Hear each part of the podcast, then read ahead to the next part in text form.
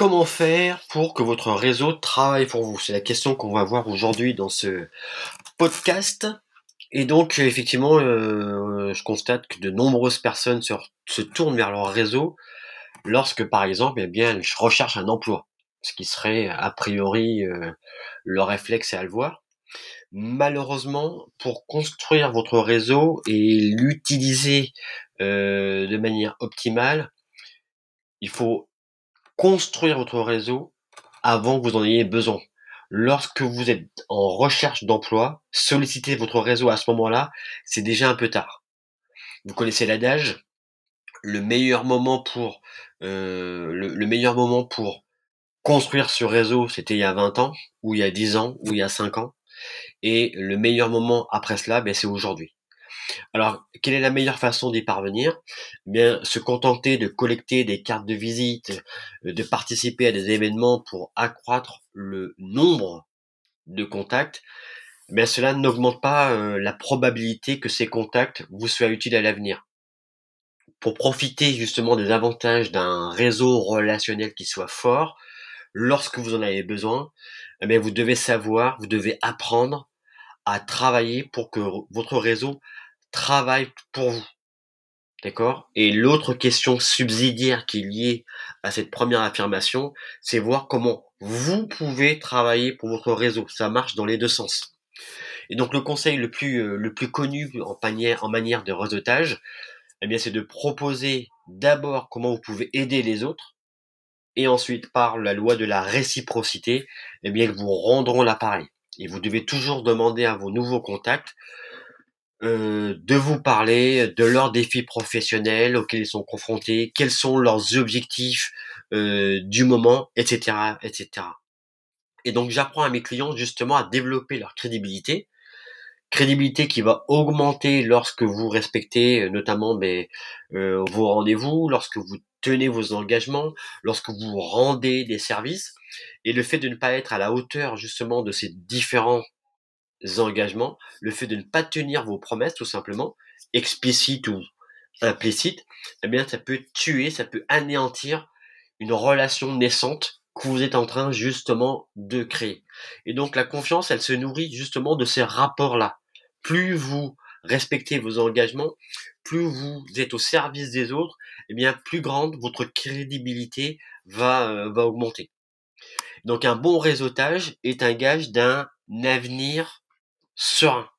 Donc ce que je conseille aux gens, c'est de se projeter au-delà de leurs besoins actuels.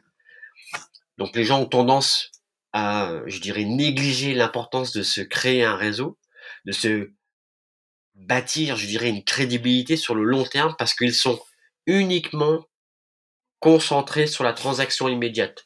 Je recherche un boulot, j'ai besoin d'un financement, je recherche un partenaire, je cherche à recruter quelqu'un etc., etc. Donc la plupart des personnes sont focalisées sur le court terme, alors qu'il faut privilégier le long terme. Ça paraît contre-intuitif lorsqu'on est en train justement de bâtir sa relation avec quelqu'un, mais c'est la meilleure chose à faire. Et l'une de mes méthodes euh, préférées consiste à envoyer euh, typiquement à une personne lambda un article, une photo, une anecdote, une astuce marketing ou toute autre ressource pertinent par email ou par, euh, message. Utilisez le canal qui est le plus approprié et ça va vous permettre de créer, de maintenir cette relation avec la personne. Et donc, envoyer des choses qui sont pertinentes par rapport aux échanges que vous avez eus avec la personne lorsque vous l'avez rencontrée au, au, fil de la conversation que vous avez eue. L'autre point qui est important, il ne suffit pas d'être un expert dans un domaine, si personne ne vous connaît, si personne ne sait comment vous contacter. Et donc la première chose, c'est de créer une image euh, attrayante de vous-même, ce qui va vous permettre de générer des affaires et d'attirer à vous des opportunités. Donc les gens sont beaucoup plus susceptibles, pardon, de vous contacter si vous n'êtes pas seulement un expert, mais surtout parce que vous avez créé un premier rapport, vous avez créé une approche, vous avez provoqué un échange social et les gens sont à l'aise avec vous. Ils sont à l'aise avec le fait que vous avez pris les devants et que vous avez cassé la glace pour pouvoir justement bien créer cette fameuse relation. Donc, des sites comme Facebook, Twitter, LinkedIn et, et consorts peuvent être très chronophages. Le réseautage est quelque chose de utile, je dirais même d'indispensable pour renforcer vos liens. Donc en publiant des articles pertinents, encore une fois, euh, sur Facebook, sur Twitter, avec des liens vers des articles qui sont pertinents, mais vous, créez de la valeur, vous contribuez à renforcer justement euh, votre, euh, votre présence en ligne et vous démontrez le fait que vous vous intéressez justement à votre communauté. Et vous démontrez également votre intérêt sur des questions qui sont importantes pour les personnes qui vous suivent sur des questions business par exemple. Donc en rédigeant des articles ou en publiant des commentaires, mais vous restez comme ça dans le radar eh bien, des personnes qui vous suivent et vous montrez encore une fois que ben, vous êtes impliqué dans, euh, dans votre marché. Et donc ça, c'est le moyen le plus efficace pour maintenir une relation avec les personnes que vous connaissez. Alors, la communication en ligne, publier des articles, c'est bien, mais ça ne suffit pas pour que euh, les contacts les plus récents avec vous euh, vous amènent à vous contacter. D'accord? Ce que, je, ce que je vous conseille, c'est de vous connecter humainement parlant. En publier des articles, des tweets, c'est bien, mais pour les contacts qui viennent justement, les nouveaux contacts, on va dire les contacts récents, il n'y aura rien qui remplacera la connexion humaine. Il n'y aura rien qui remplacera euh, la chaleur humaine. Donc les rencontres entre personnes sont indispensables, elles sont utiles pour que les contacts que vous connaissez, peu, ou même les contacts que vous connaissez déjà, a fortiori, mais compte tenu, euh, je dirais, de l'emploi du temps chronophage euh, des uns et des autres, il est urgent plutôt de favoriser des, rencontres personnelles avec lesquelles, avec les personnes avec lesquelles vous n'avez passé peu de temps en dehors justement mais des relations de groupe, euh, des manifestations, des événements euh, euh, en réel auxquels vous avez pu participer. Donc pensez à ce que ressentent les gens. c'est important parce que la compréhension de la psychologie, la vôtre et celle des autres, doit être prise en compte dans votre stratégie. Certaines personnes sont très occupées et stressées de par leur activité. D'autres par exemple, ne, sont pas aussi euh, affables, ne sont pas forcément très sympathiques au demeurant. Et il s'agit en fait pour vous de, décrypter, de lire euh, votre public et de savoir de, quelle manière il est plus adéquat de rentrer avec tel ou tel type de personne.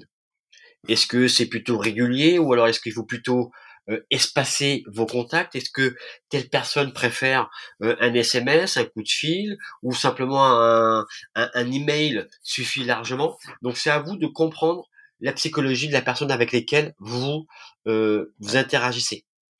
Je, je, pensais à vous, par exemple, parce que je sais que vos enfants vont arriver bientôt à l'université. Peut-être que vous avez peut-être besoin de mon aide, même à distance. Quelque chose dans ce genre-là va pouvoir rajouter un élément personnel dans votre relation à l'autre. Ou alors, par exemple, j'ai appris que euh, votre entreprise a des difficultés. Euh, peut-être que vous le savez, mais j'ai dans mon réseau des personnes qui sont qui sont susceptibles, peut-être de vous dépanner, de vous aider.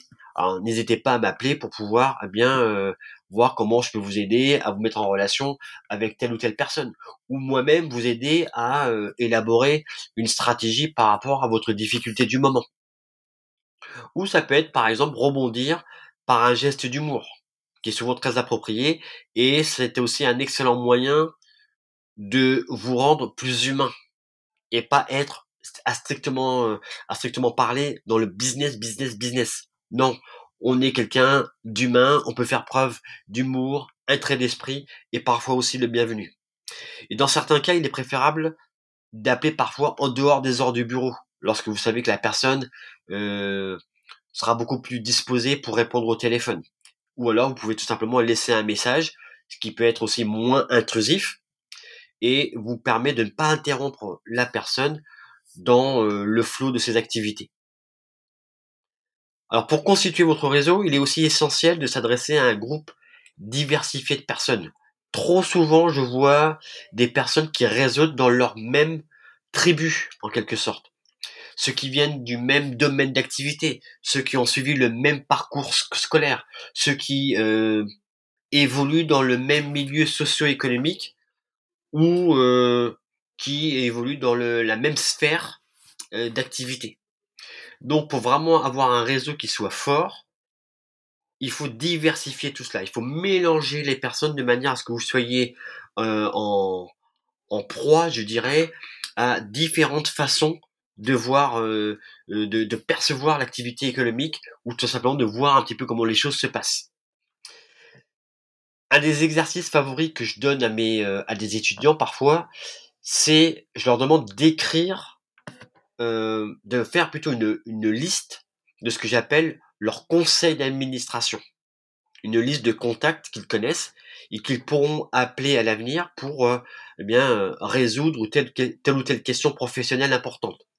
Et je demande ensuite à ces mêmes étudiants d'écrire à la personne qui leur, qui leur a présenté justement ces personnes qui vont qui l'ont, qui leur ont permis de créer ce fameux conseil d'administration.